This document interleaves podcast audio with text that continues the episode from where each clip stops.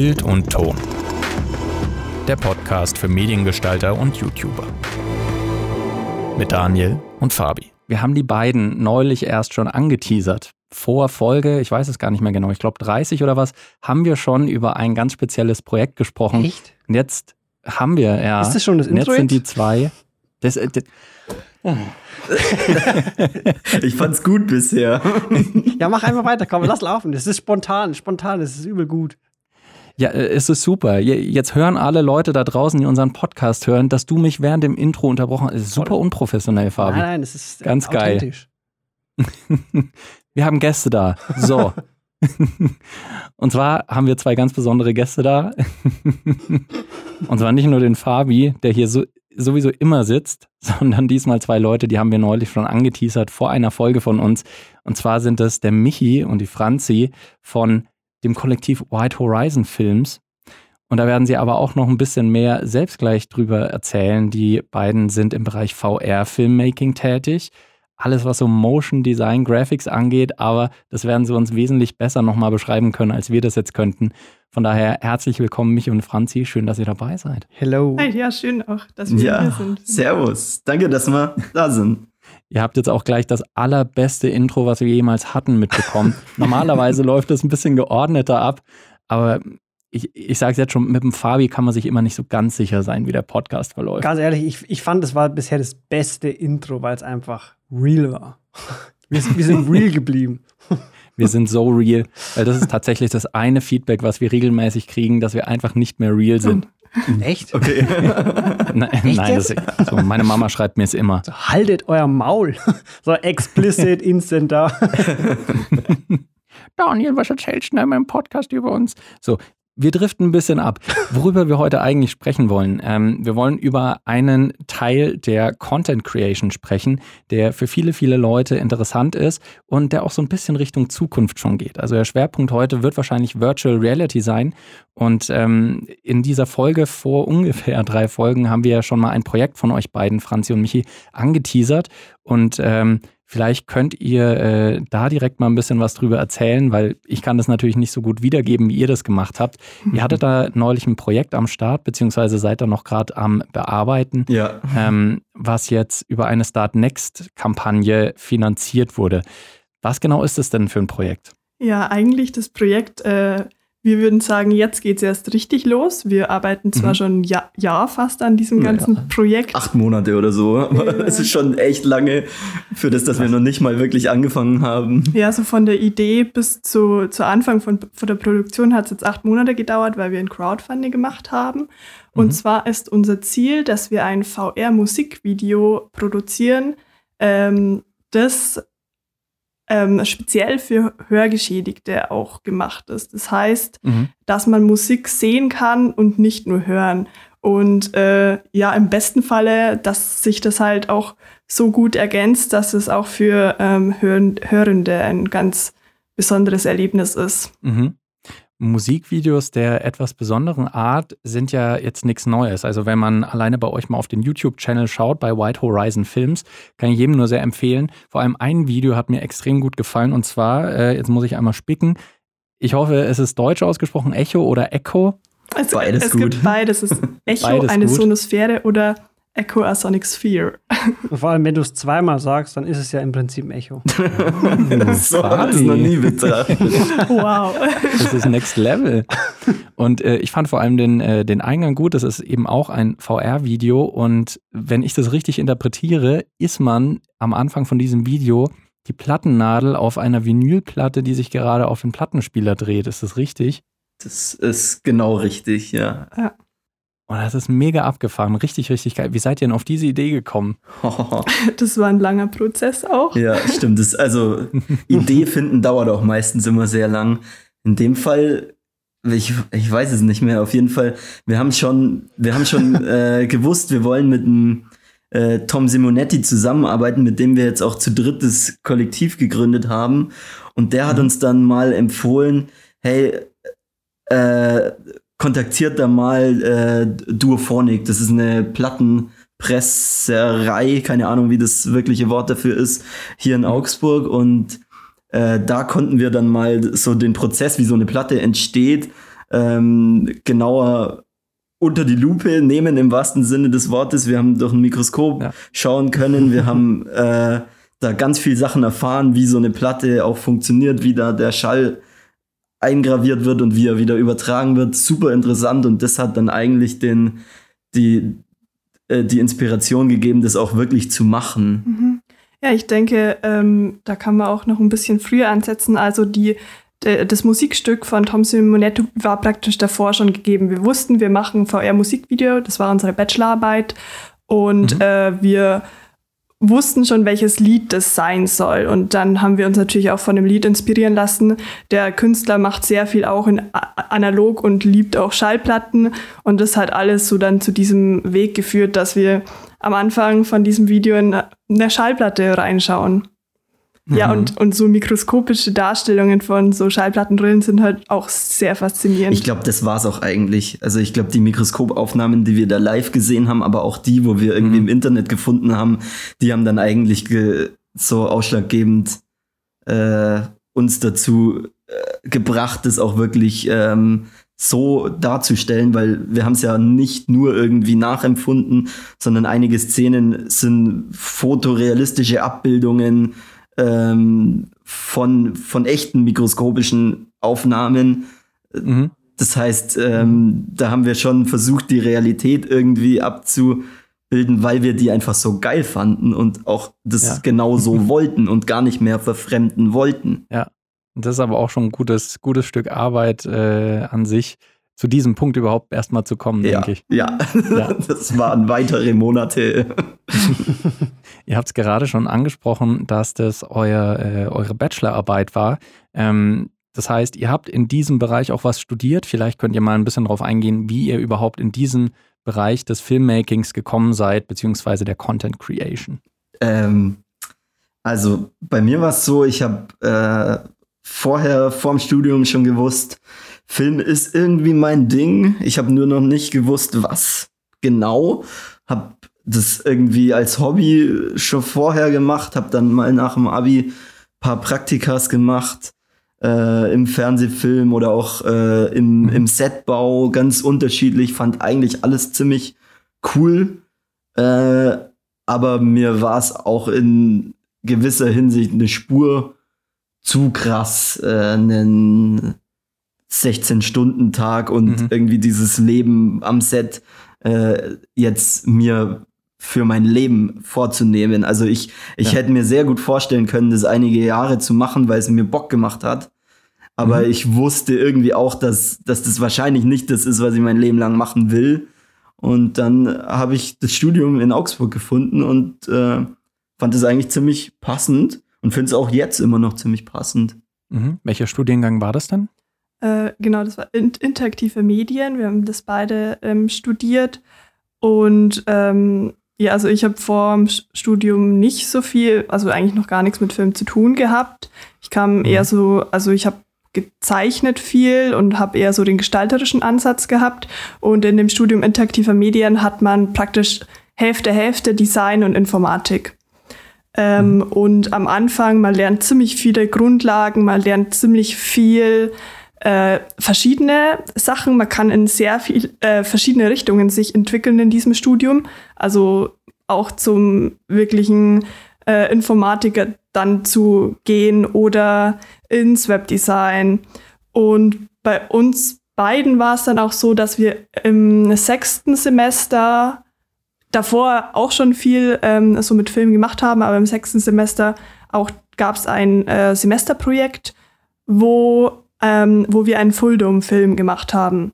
Das heißt, Fulldome heißt im Planetarium, ist die obere Hälfte sozusagen vom, äh, vom 360-Grad-VR-Film, wenn man es so sieht, ähm, und hatten da eine Produktion in einem größeren Team, äh, neun äh, Studierende von, von uns, von Augsburg, vom Grafischen und äh, dann noch weitere, ich weiß gar nicht mehr, Sechs, sechs, sechs oder sieben aus Berlin, die haben den Sound dazu gemacht. Und das war eine Mhm. sehr interessante Erfahrung. Das hat richtig Spaß gemacht, die, äh, diese Kuppel zu nutzen und zu schauen, was ist da alles drin möglich und was ist da möglich, was im 16 zu 9 Film nicht möglich ist. Ah. Ja. Ja, das sind nochmal ganz neue Welten und äh, ich glaube, jeder, der alleine schon mal mit einer 360-Grad-Kamera gearbeitet hat, weiß, wie schwierig das ist, Aufnahmen zu machen, ähm, ja, die einfach, ich sag mal, sauber aussehen. Weil bei 360 Grad, da kann man nichts verstecken, da kann man äh, nicht, wie man das äh, gerne macht, wahrscheinlich, wir sehen jetzt das Bild beim Fabi, vermutlich ist hinter der Kamera eigentlich gerade alles äh, äh absolutes Chaos, aber man sieht es halt nicht, ähm, weil es eben ein quasi zweidimensionales Bild nur ist. Ja. Aber bei 360 kann man es nicht machen. Genau, dazu kann man vielleicht auch anmerken, dass wir äh, mit äh, Echtfilmen 360 Grad auch noch keine Erfahrungen haben. Das stimmt ja gar nicht. Wir haben ja. voll viel ausprobiert, aber. Ja, wir haben ausprobiert, aber im Grunde dann alles animiert. Ja, also das ist auch einer der Gründe, warum wir ähm, sehr viel animieren. Also, mhm. weil, weil du dann eben genau bestimmen kannst und wirklich gestalterisch sehr intensiv bestimmen kannst, äh, was um dich rum mhm. passiert. Und das ist mhm. halt mit einer 360-Grad-Kamera nicht möglich, weil du kannst eigentlich kaum Licht setzen, ja. du kannst äh, kaum verschiedene Perspektiven wählen. Ähm, mhm. Das ist alles, es ist halt einfach eine, eine Kamera und du kannst, äh, also du siehst halt alles, was außen rum ist. Ja, und, ist halt auch aufwendig. Ist ich auch mein, aufwendig, ja. Animieren also, ist auch aufwendig. Animieren ist auch super aufwendig, aber es, äh, ja es gibt dem halt noch mal einen anderen Touch, äh, wie man da wie man da reintauchen äh, kann. Also da, da kannst halt irgendwie noch viel, viel mehr mit diesem, äh, mit diesem Medium anfangen. Also ist meine Meinung. Aber vielleicht gibt es auch ganz viele, die das ganz anders sehen. Das ist aber ja dann auch gut. Ja, also ich, ich denke schon, dass also 360 Grad Live-Aufnahmen, was ich jetzt auch bisher gesehen habe, das ist natürlich noch ein verhältnismäßig kleines Feld, auch obwohl es da natürlich viele Leute gibt, die viel experimentieren. Aber trotzdem ist es äh, im Vergleich zum klassischen Filmmaking schon noch ein relativ kleiner Bereich. Ähm, und das, was ich bisher gesehen habe, war halt größtenteils ähm, also ich weiß leider gerade nicht genau, wie der Effekt heißt. Wahrscheinlich einfach Globe-Effekt oder was oder Planet-Effekt ähm, mhm. dass man irgendwie zwischen unterschiedlichen Ansichten dieser 360-Grad-Ansicht wechselt und dass man es halt nutzt für irgendwelche Live-Events, um das ja. Gefühl zu geben, man ist da gerade live dabei. Ja. Aber ansonsten. So für Konzerte und so, oder? Genau, richtig. Also ich denke, das ist schon noch ein, ein, großes Feld, was, was erkundet werden kann.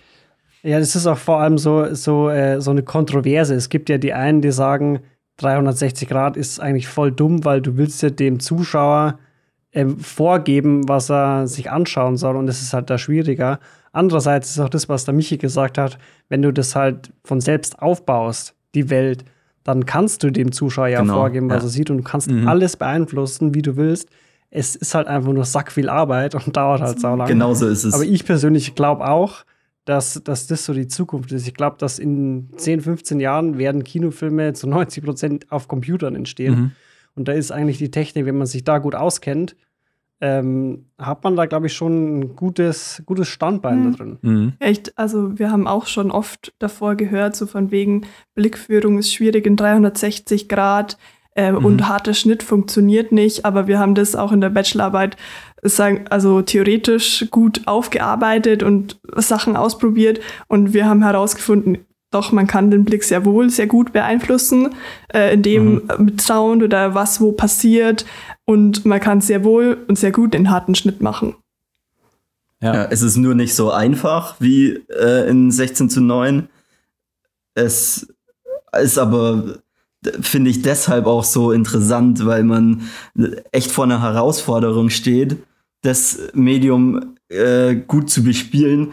Und ey, ich habe das schon so oft jetzt gesehen, dass, keine Ahnung, irgendwie professionelle Agenturen dann einfach mal so eine zwei Sekunden Blende zwischen jeden Schnitt hauen, weil sie nicht mhm. wissen, wie sie von dem einen Raum in den nächsten kommen. Äh, obwohl ja. sie es ja in 16 zu 9 never so machen würden. Mhm. Äh, und ja. da haben wir auch äh, so ein bisschen dank, äh, dank äh, unseres Professors auch ähm, das so ja eingebläut bekommen, hey, äh, ihr dürft keine Blende machen, außer ihr habt wirklich einen absoluten driftigen Grund dazu, genau. Ja, ja. Ich denke, das ist wahrscheinlich äh, für viele, die aus dem, ich nenne es jetzt mal klassischen Filmemachen kommen, ist es eine echte Herausforderung, rauszufinden, wie man das, was man schon kennt, übertragen kann jetzt auf diese, diese neue virtuelle äh, Filmwelt und was man komplett über den Haufen schmeißen muss und neu lernen muss. Ähm, ihr habt ja jetzt, äh, bei euch war das ja auch ein Lernprozess, also ihr habt ja, äh, ihr konntet ja nicht von einem Tag auf den nächsten plötzlich äh, virtuelle Realitäten erschaffen. Ähm, wie hat der Prozess denn bei euch ausgesehen? Also wie lange habt ihr ungefähr ähm, euch auch technisch was aneignen müssen, bis ihr an dem Punkt wart, dass ihr auch sagen, also dass ihr sagen würdet, okay, ab jetzt können wir auch ein eigenes Projekt auf die Beine stellen, jetzt können wir einen eigenen Film machen?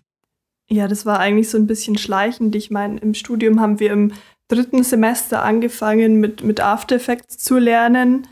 Mhm. Ähm, ich glaube sogar gleichzeitig auch Maya 3D, ähm, ja. das Programm reinzuschnuppern und haben praktisch da schon die, die Grundbausteine bekommen. Ja. ähm, ja, das war alles halt so, davor waren es die klassischen Tools oder ja, ist jetzt 3D überhaupt ein klassisches Tool für Filmmaking, aber auch das war bei uns alles äh, im, im, Studium, im Studium in, ja. ja. Und ab dem sechsten Semester so, also jetzt auch schon vor drei oder vier Jahren, ich habe keine Ahnung, es ist crazy. Drei, drei. Drei, ja. ähm, da das sind wir dann eben mit dem vorhin von Franzi schon angesprochenen Projekt Waterdome ähm, in dieses voll immersive rein reingetaucht mhm. und haben uns auch dann mit 360 Grad und äh, VR beschäftigt, weil eigentlich auch ein bisschen aus der Not heraus, weil wir haben für ein Planetarium produziert, konnten da aber mhm. logischerweise nicht jeden Tag hin. Ähm, ja. Auch nicht jede Woche. Also wir haben insgesamt zweimal äh, im Augsburger Planetarium testen können. Und mhm das ist ja schon geil, dass die uns da reinlassen, um zu testen. Aber mhm. das reicht natürlich nicht, um jetzt äh, einen Film äh, zu machen. Und dann haben wir uns eine Vorschau in VR gebastelt und so eigentlich auch aneignen müssen, wie man jetzt ein bisschen mit VR arbeiten kann. Und mhm. das waren dann so die ersten immersiven Erfahrungen eben vor, vor drei Jahren mit dem Projekt. Und dann eigentlich war das, würde ich sagen, so der, der krasse Lernprozess und dann muss anscheinend vor zwei Jahren, das kommt aber irgendwie nicht hin, ich habe keine Ahnung, ist ja auch egal. Doch, doch, äh, das kommt hin. Das kommt hin, okay. Ja. Vor zwei Jahren haben wir dann die Bachelorarbeit angefangen und da konnten wir dann eigentlich so äh, jetzt nüchtern betrachtet erst richtig alles anwenden, was wir davor gelernt haben. Das erste mhm. Projekt war sehr viel Lernen und Ausprobieren, das zweite war dann eigentlich das umsetzen, was wir davor gelernt haben und natürlich ja. auch noch weiter lernen und besser werden und Technik nochmal ja. noch mal neues Zeug ausprobieren und neue Wege finden, wie man das machen kann. Ja, wir haben dann nur versucht, das in Unity auch äh, zu machen. Also hab, hatten das in der Überlegung, weil das also live, Realtime. Genau, mhm, Realtime ja. äh, Rendering in, äh, in VR. Ähm, sind da aber drauf gestoßen, dass das nicht unser Tool ist, weil da hätten wir auch wieder sehr viel dazu lernen müssen. Wir haben schon 3D und After Effects gekonnt ähm, mhm. und wir wollten dann diese realistische Darstellung von der Schallplatte. Und da war dann der Punkt, wo wir gesagt haben, okay, wir, wir rendern alles vor und wir machen nicht das äh, mhm. mit Unity. Also in dem Fall war es halt auch ein bisschen ja. eine konzeptionelle Entscheidung, wo wir gesagt haben, okay, Look und Realismus ist uns jetzt wichtiger als Interaktivität. Und mhm. dann war das irgendwann einfach äh, an dem Punkt, wo wir gesagt haben, okay, uns rennt die Zeit davon, wir müssen die Entscheidung jetzt treffen. Äh, und dann haben wir es umgeworfen und äh, sind aber auch sehr glücklich, dass wir es so gemacht haben, weil wir sonst never so zufrieden wären mit dem Ergebnis, wie wir es jetzt sind. Und ähm, da draußen werden jetzt bestimmt einige zuhören, die sich denken, okay, äh, VR, also auch generell 3D-Animation, aber auch eben im speziellen VR ist jetzt ein Feld, was ich sehr spannend finde, aber ich habe keine Ahnung, wo ich jetzt anfangen soll. Was würdet ihr diesen Leuten empfehlen? Was ist vielleicht ein guter Startpunkt, sei es ein Programm oder vielleicht auch, weiß nicht, ein YouTube-Channel, der gut erklärt oder irgendein Anlaufpunkt, wo man am besten anfangen kann, um sowas zu lernen? Schwierig. Ja, also ich glaube, ähm, viel lernt man tatsächlich wenn man einfach mal in 360 Grad filmt. Das ist die einfachste Methode, um mhm. schnell äh, 360 Grad Content zu kreieren. wichtig ist das Google Cardboard, dass man das zu Hause hat, weil Ja. das ist die einfachste Mhm. Version, 360 Grad anzuschauen und sich Inspiration zu holen, so was, was geht eigentlich alles oder was ist Ja. möglich da drin oder was, was fehlt noch, was will ich überhaupt machen. Ja, also das auf jeden Fall auch, genau. Ähm, dann würde ich auch sagen, wer After Effects schon drauf hat, sollte auch da drin mal einfach mit den immersiven äh, Tools spielen, also vor allem der Effekt, ähm, wie heißt er denn, VR-Converter oder ähm, Ebene zu Sphäre heißt es, glaube ich. Das sind so eigentlich die, die zwei Effekte, die ich äh, sehr häufig verwende. Die anderen Mhm. sind eigentlich trashig und die braucht man nicht. Ähm, aber die zwei sind einfach sehr, sehr wichtig, um, um Dinge in 360 Grad zu platzieren. Und als Mhm. 3D-Tool Blender. Ja. Es kostet Blender ist auch ein kostenloses Tool. Genau, ist Ja. kostenlos und Ja. es ist, äh, also damit kann man gut Virtual Reality äh, produzieren. Mhm.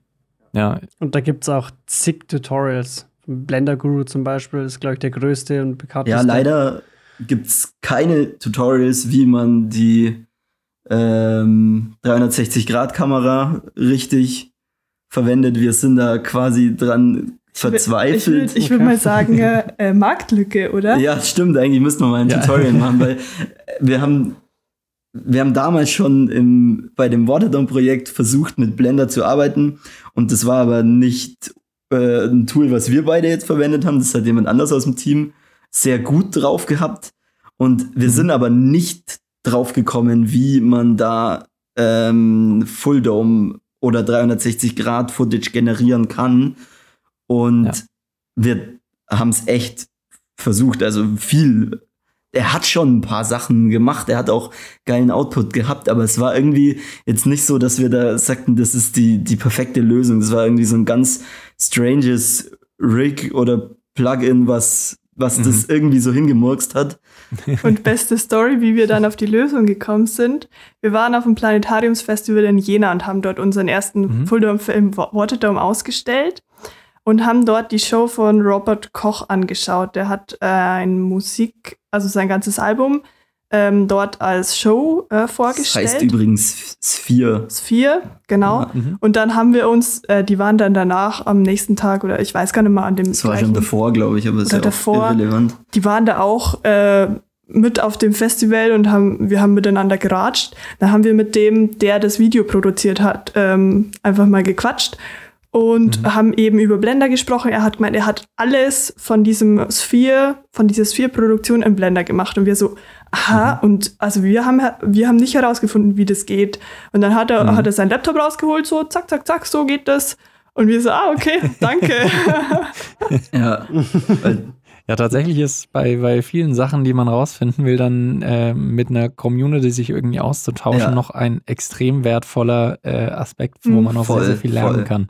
Ja, das, Das ist, das war übrigens äh, Michael Legöff, falls Ja. jemand nachschauen will, ist sehr, sehr coole Also das Sachen. ist auch wirklich geile Inspiration. Wer Bock auf abstrakten äh, oder, oder ja, auch gar nicht mal nur abstrakt, wer Bock auf äh, 360-Grad-Produktion hat in 3D und da Inspiration braucht, ähm, das ist auf jeden Fall Mhm. geil. Wenn man sich jetzt ein paar Sachen von euch anschaut, dann merkt man schon, dass ihr ähm, auch teilweise ein bisschen abstrakte Sachen macht, beziehungsweise einfach ähm, äh, auch, ja, ich, ich will jetzt nicht so weit gehen und sagen surrealistisch, aber halt einfach äh, schon sehr, sehr abgefahrene Projekte auch. Also, äh, dass es euch nicht hauptsächlich um Realismus geht in manchen Sachen, sondern eben auch um eine abstrakte Darstellung von gewissen Sachen. Ähm, Gab's, war das bei euch ein bewusster Entscheidungsprozess, dass ihr gesagt habt, okay, wir wollen jetzt nicht, weiß nicht, fotorealistisch irgendwelche, äh, ähm, ähm, keine Ahnung, Natur nachbauen und sehen dann wieder Menschen einfach durchlaufen oder eben nicht in 360 Grad filmen, sondern dass ihr sagt, okay, wir wollen auf eine andere Art und Weise Filme machen. Ja, ich glaube, das hat sich auch so ein bisschen entwickelt bei, bei dem Waterdome, unser erstes äh, Projekt eben. Da war es, glaube ich, sogar irgendwie vorgesehen, dass es irgendwie abstrakt sein sollte. Ja, ja, da war es vorgesehen. Mhm. Und da hatten wir dann einfach ganz viel ausprobiert. Also wir haben auch unter Mikroskop schon äh, Eis und ein Schwamm und keine Ahnung, ganz verschiedene Sachen angeschaut und haben dort auch schon gespannt, dass einfach nochmal ein, also diese, dieser Realismus, der aber, wenn man im Mikroskop anschaut, einfach richtig krass ande, eine andere Welt einfach ist. Mhm. Ähm, das war schon sehr faszinierend. Und äh, ja, bei Echo sind wir nicht davon weggekommen. Es ist ja. einfach ja, eben die, die Welt so mit anderen Augen zu sehen oder eben eine andere Tiefe reinzubringen und Leuten ja, was anderes zu zeigen. Eine andere Welt zu schaffen, das ist schon geil. Und irgendwie halt auch, also man kann schon sagen, dass man da über Studium so ein bisschen äh, reingedriftet sind in diese künstlerische Ecke, die wo uns halt mhm. halt einfach richtig Bock macht, weil es irgendwie äh, visuell so äh, für, für mich, also es ist ja immer Geschmackssache, aber es ist für ja. mich so ansprechend, dass ich sage, okay, das finde ich geil, das will ich so und so äh, mhm. darstellen. Und das, das fand ich da super spannend und äh, macht mir auch jetzt weiterhin so richtig Bock, weil es eben nicht ähm, wie in, ich sage jetzt mal, in der normalen Arbeit bei mir mhm. ähm, der, der klassische Film ist, den ich irgendwie mache, das macht mir auch Spaß, aber das ist jetzt mhm. nicht, nicht so, wo ich wirklich meine Kreativität jetzt voll ausleben kann. Ähm, und da ist das halt ja. irgendwie so mittlerweile so ein Gegenpol, der irgendwie immer noch geblieben ist und äh, vom, vom Studium auf jeden Fall äh, gekommen ist, so diese Faszination fürs Abstrakte. Ja. Ja, sehr, sehr cool. Also im Prinzip könnte man auch schon fast sagen, ähm, vor allem wenn ihr jetzt euren Prozess so ein bisschen beschreibt, äh, dass da viel tatsächlich dann Inspiration kommt aus realistischen Gegenständen, Materialien, aber dass ihr das dann äh, äh, ja vielleicht ein bisschen überzeichnet und ähm, und daraus dann nochmal ganz neue Welten schafft, weil das ist, wenn man sich die Videos anschaut, also zum Beispiel jetzt bei Waterdome, ich hätte euch nicht sagen können, dass das Eis ist oder ein Schwamm, beziehungsweise dass daher äh, äh, die Inspiration für die Bilder kam. Ja. Also das ist echt ganz schön abgefahren. Man hat auch gesehen online, ähm, ihr habt dann auch so eine, äh, so eine Art Behind the Scenes für Waterdome gehabt und ihr hattet eine ziemlich coole Aktion zur Promo von eurem Film. Gott. Könnt ihr da was zu erzählen? Ja, das Schaut euch den Behind the Scenes Film an, der ist auf jeden Fall richtig nice und der zeigt auch ein bisschen, äh, was wir uns eigentlich bei Waterdome so gedacht haben. Ja. Ähm. ja, genau. Und für die, also für die Werbung haben wir einen äh, Wassermenschen gebaut, also sozusagen wie, wie beschreibt man das? Es ist eine Kombination aus menschlicher Skulptur, lebendig äh, und unterwegs, eine Kombination aus Wassermann und Astronaut, die wo gleichzeitig mhm. irgendwie Musik spielt, die man aber eigentlich nicht hört, sondern nur sieht. Es ist, ja, das war geil, das war ausprobieren, das war wir haben, basteln. Wir haben im Grunde ein Maskottchen gebaut, wo wie, wie so einen Hut aus Glas auf, auf hat, wo Wasser drin gespielt wird. Ähm, und sind damit durch Augsburg gegangen und haben, äh, was, was haben wir irgendwie, Flyer oder so verteilt, ja. dass dann und dann im Planetarium unser Film läuft. Und das ist halt super angekommen, weil damit sind wir halt dann auch in, in die Zeitung gekommen und da war richtig viel Aufmerksamkeit ja. dann dafür da. Also das hat sich gelohnt, das äh, so zu bauen und hat auch Spaß gemacht. Ja, ja. Ist definitiv natürlich jetzt auch bei einem rein akustischen Medium wie einem Podcast schwer zu beschreiben. Deswegen auch an der Stelle nochmal die Empfehlung, schaut es euch an auf YouTube, ähm, damit ihr wisst, damit ihr euch einfach einen eigenen Eindruck nochmal davon machen könnt, wie das Ganze ausgesehen hat. Es ist auf jeden Fall extrem eine coole Aktion gewesen. Also muss ich sagen, äh, sehr, sehr cool. Ähm, und ihr habt ja vorhin schon äh, im Intro eigentlich angesprochen, dass ihr gerade noch an einem Projekt arbeitet. Das ist das mit der Crowdfunding-Kampagne. Und da wollt ihr ein VR-Musikvideo machen, was auch für ähm, Hörgeschädigte nochmal ist, die mhm. besser dann Musik wahrnehmen können durch eben das Visuelle. Ähm, auch da ist es wahrscheinlich schwer, das zu beschreiben, aber könnt ihr da vielleicht so ansatzweise schon verraten, was euer, euer äh, Prozess ist, beziehungsweise wie ihr euch vorstellt, wie es am Ende aussehen könnte? Mhm. Also ähm, wie es aussehen könnte, haben wir sozusagen eine Grundlage von einer Illustratorin, ähm, so Zeichnungen, die wir als Grundlage visuell nehmen wollen. Ähm, wie wir die verarbeiten, das kommt aber jetzt darauf an, was wir für Feedback bekommen von Hörgeschädigten. Weil wir wollen, mhm. ähm, wir haben jetzt so einen Umfragebogen gemacht, wo wir abfragen bei Hörgeschädigten, wie die Musik wahrnehmen, was, was wichtig ist, was, äh, mhm. was wie wahrgenommen wird, um auch mehr zu checken, so ja, wo sind da Parallelen oder wie können wir das sozusagen übersetzen? Oder wie wird es, dass es auch so ansprechend ähm, ist, dass man sich das anschaut? Ähm, und wir wollen ins Förderzentrum Hören in Augsburg noch gehen. Das hatten wir schon länger vor, hat uns Corona ein bisschen Strich durch die Rechnung gemacht mhm. ähm, und dort praktisch uns äh, Live-Feedback abholen. Ja. Also konkret ja. gesagt, wir machen da mit zwei Schulklassen einen Vormittag, wo einfach die Jugendlichen dort mal einen Blick in eine VR-Brille werfen können. Ich glaube, mhm. das, oder ich hoffe einfach, dass das für die auch ein, ein, cooles Erlebnis ist und andererseits äh, bin ich mir aber auch sehr sicher, dass wir davon was haben. Eben so dieses Feedback gerade im Persönlichen ist dann natürlich noch besser, als wenn man jetzt nur so eine digitale Umfrage macht. Und kombiniert ja. aus beidem ähm, wollen wir dann auf jeden Fall für dieses Video, aber vielleicht auch für äh, zukünftige Produktionen, man weiß ja nicht, wo das Ganze jetzt noch hingeht, ähm, mhm. einfach speziell oder spezieller für Hörgeschädigte produzieren können, ähm, sei es in VR, es kann aber sicher auch in anderen Medien irgendwie oder in anderen Formen äh, dieses Feedback helfen.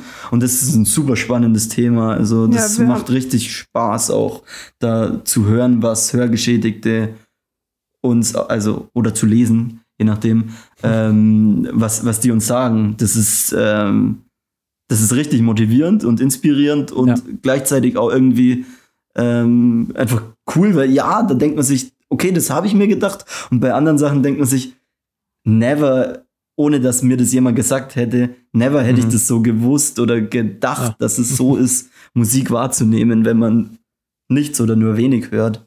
Ja, was wir jetzt ja. da auch schon öfters Feedback bekommen haben, ist, dass Bass einfach super wichtig ist. Ähm, mhm. Und wir haben, also das kennt man vielleicht, dass es gibt so Lautsprecher, die praktisch Bass, Bass als Vibrationen nur abgeben. Und mhm. das sind so Überlegungen, die vielleicht für zukünftige Projekte mal oder für Ausstellungen oder so Sinn machen.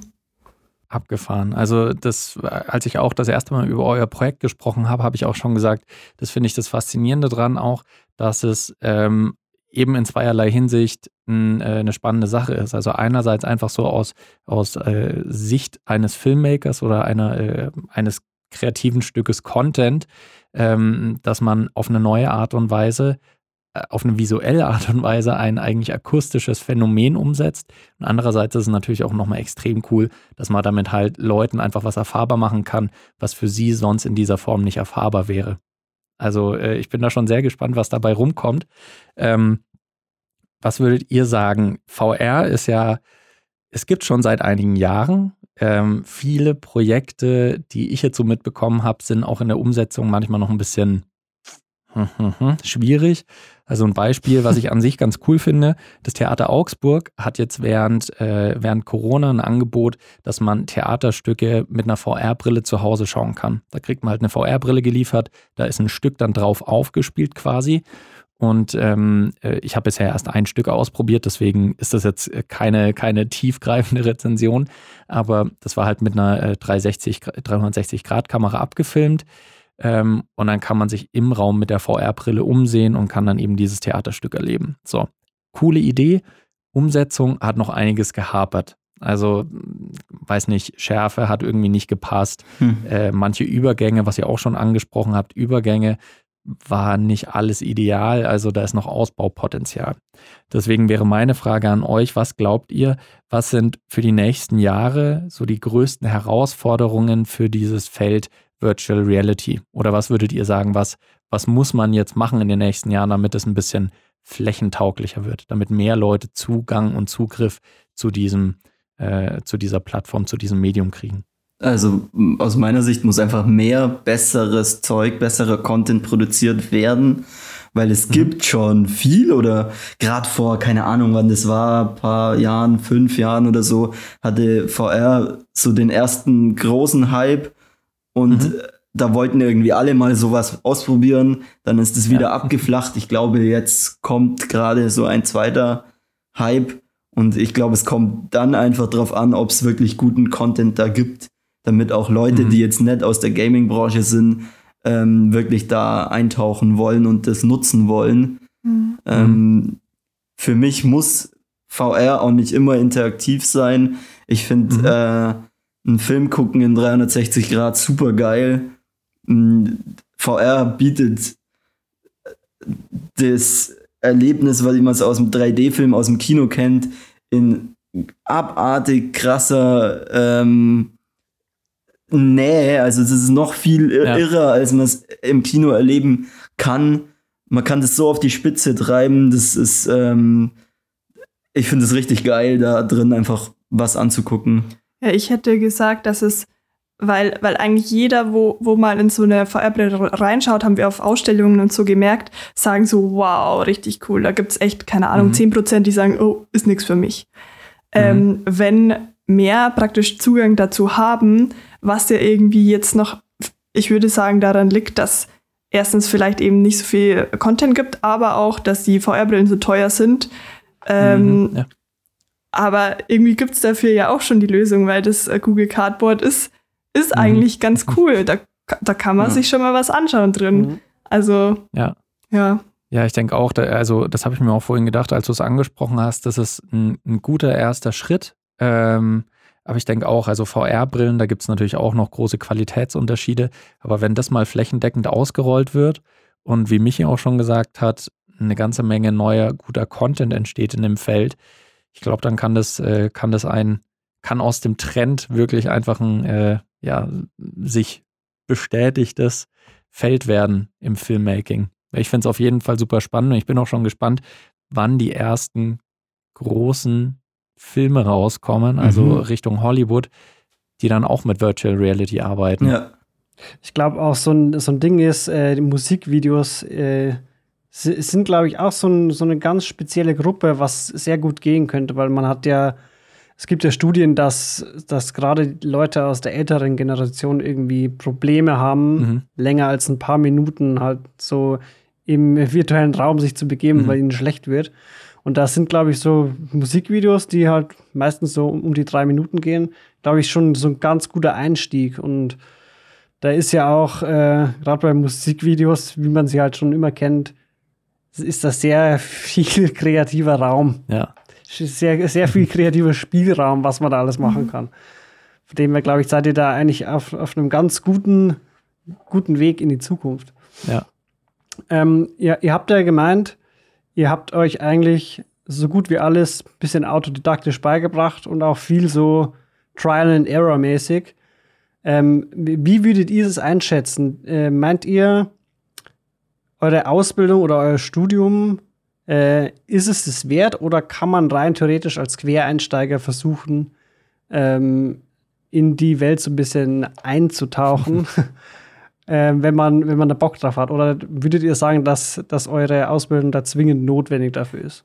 Ähm, also ich denke, dass man immer als Quereinsteiger, in, besonders in die Medienbranche, einsteigen kann, wenn man sich lang genug oder intensiv genug damit auseinandersetzt, weil wir, man kann alles lernen im Internet. Also da sind wirklich keine Grenzen, wenn man eben die Motivation dazu hat und es machen will.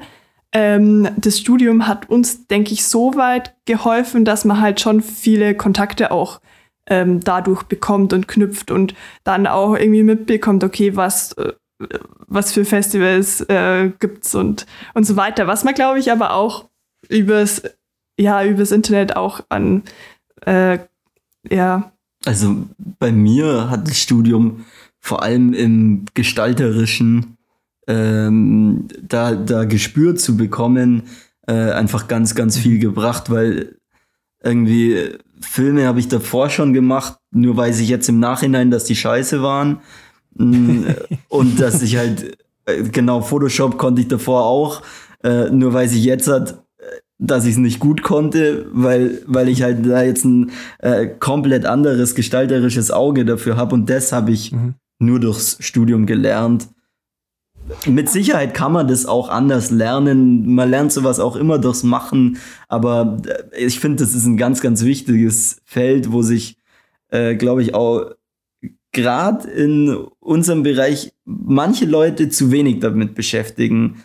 Weil sie immer mhm. so, keine Ahnung, es gibt ganz viele Leute, die einfach scharf auf die neueste Technik sind und mhm. ähm, dass dann das Gestalterische dabei eigentlich noch wichtiger ist, geht manchmal ein bisschen unter. Ja, ich denke, uns wurde das auch sehr eingebläut, so dieses ähm, von, von unserem Professor, macht Variationen, macht Varianten und schaut, was das Beste ist. Und ähm, mhm. ja, schaut, was gestalterisch eben bei rauskommen kann und nicht nehmt einfach das Erstbeste, was euch über den Weg läuft.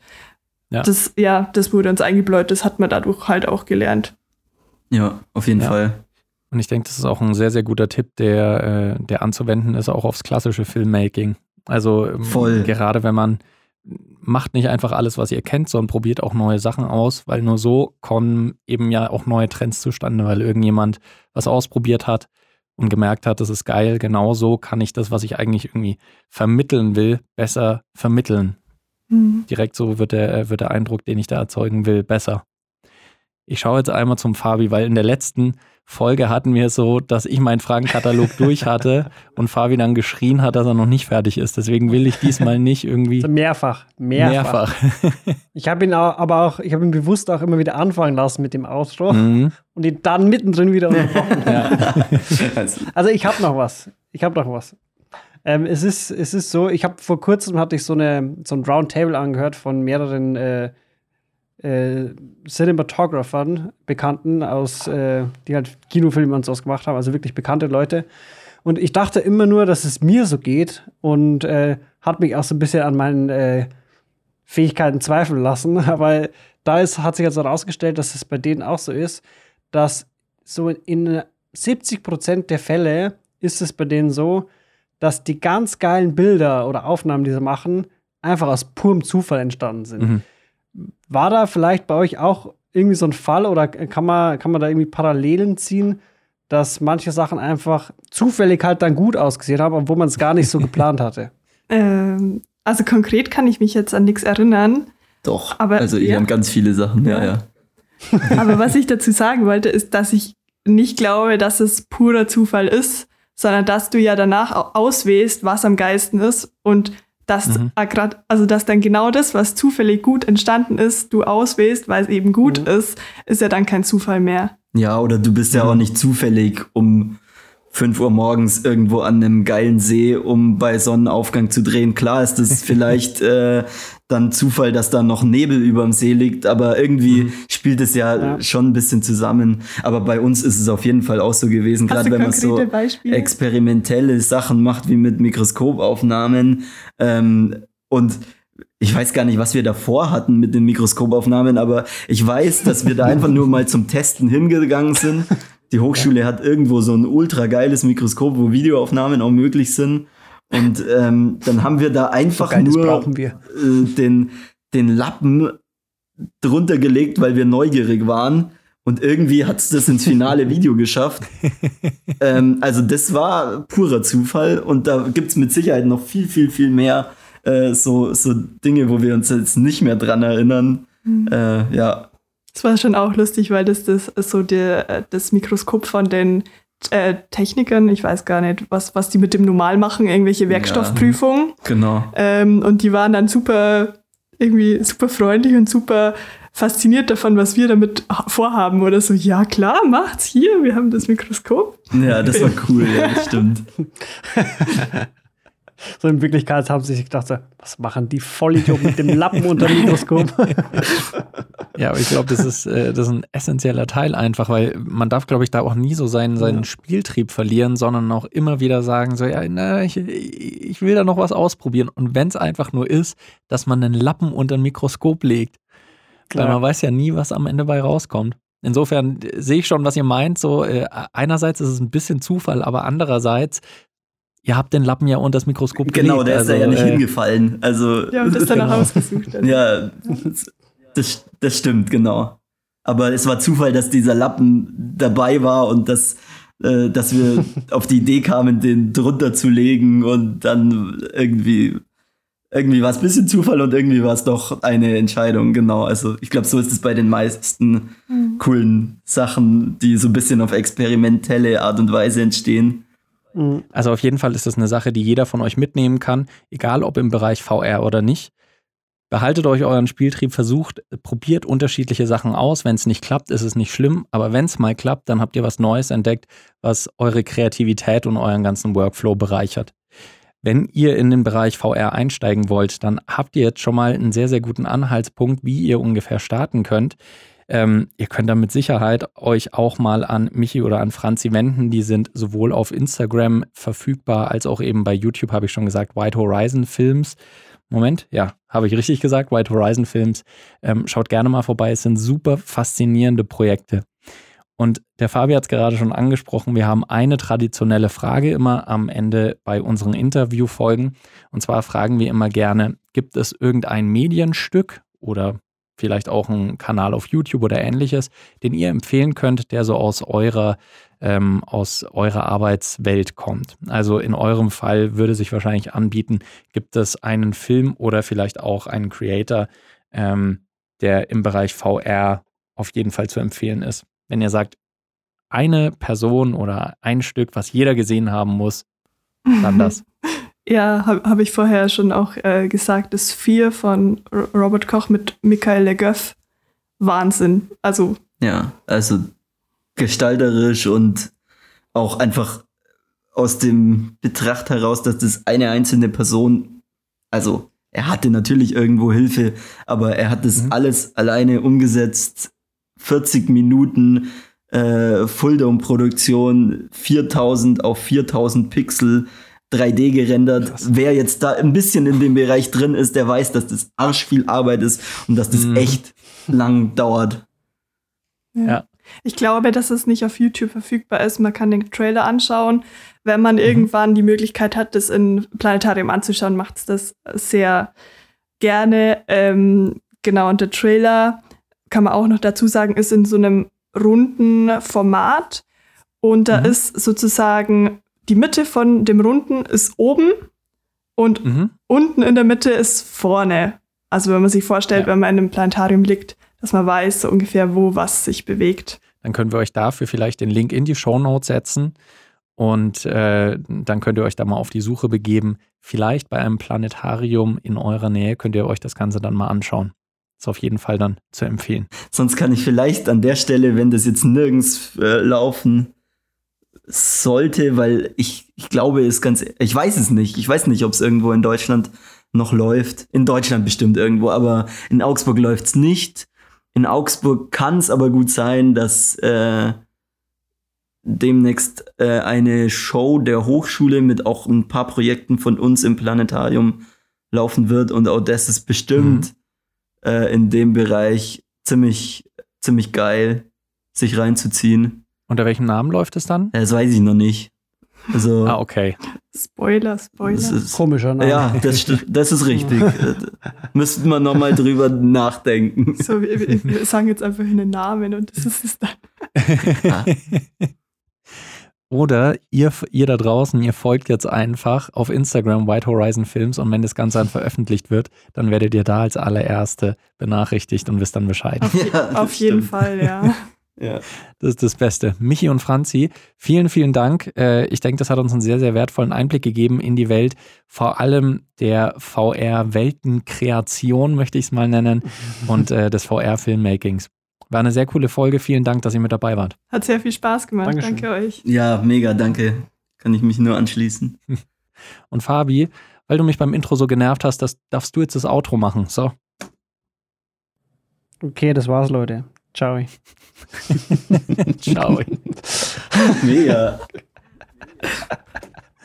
Da hast du dich ja mal kreativ mega verausgabt, Fabi. Es kam, kam zu schnell, zu spontan.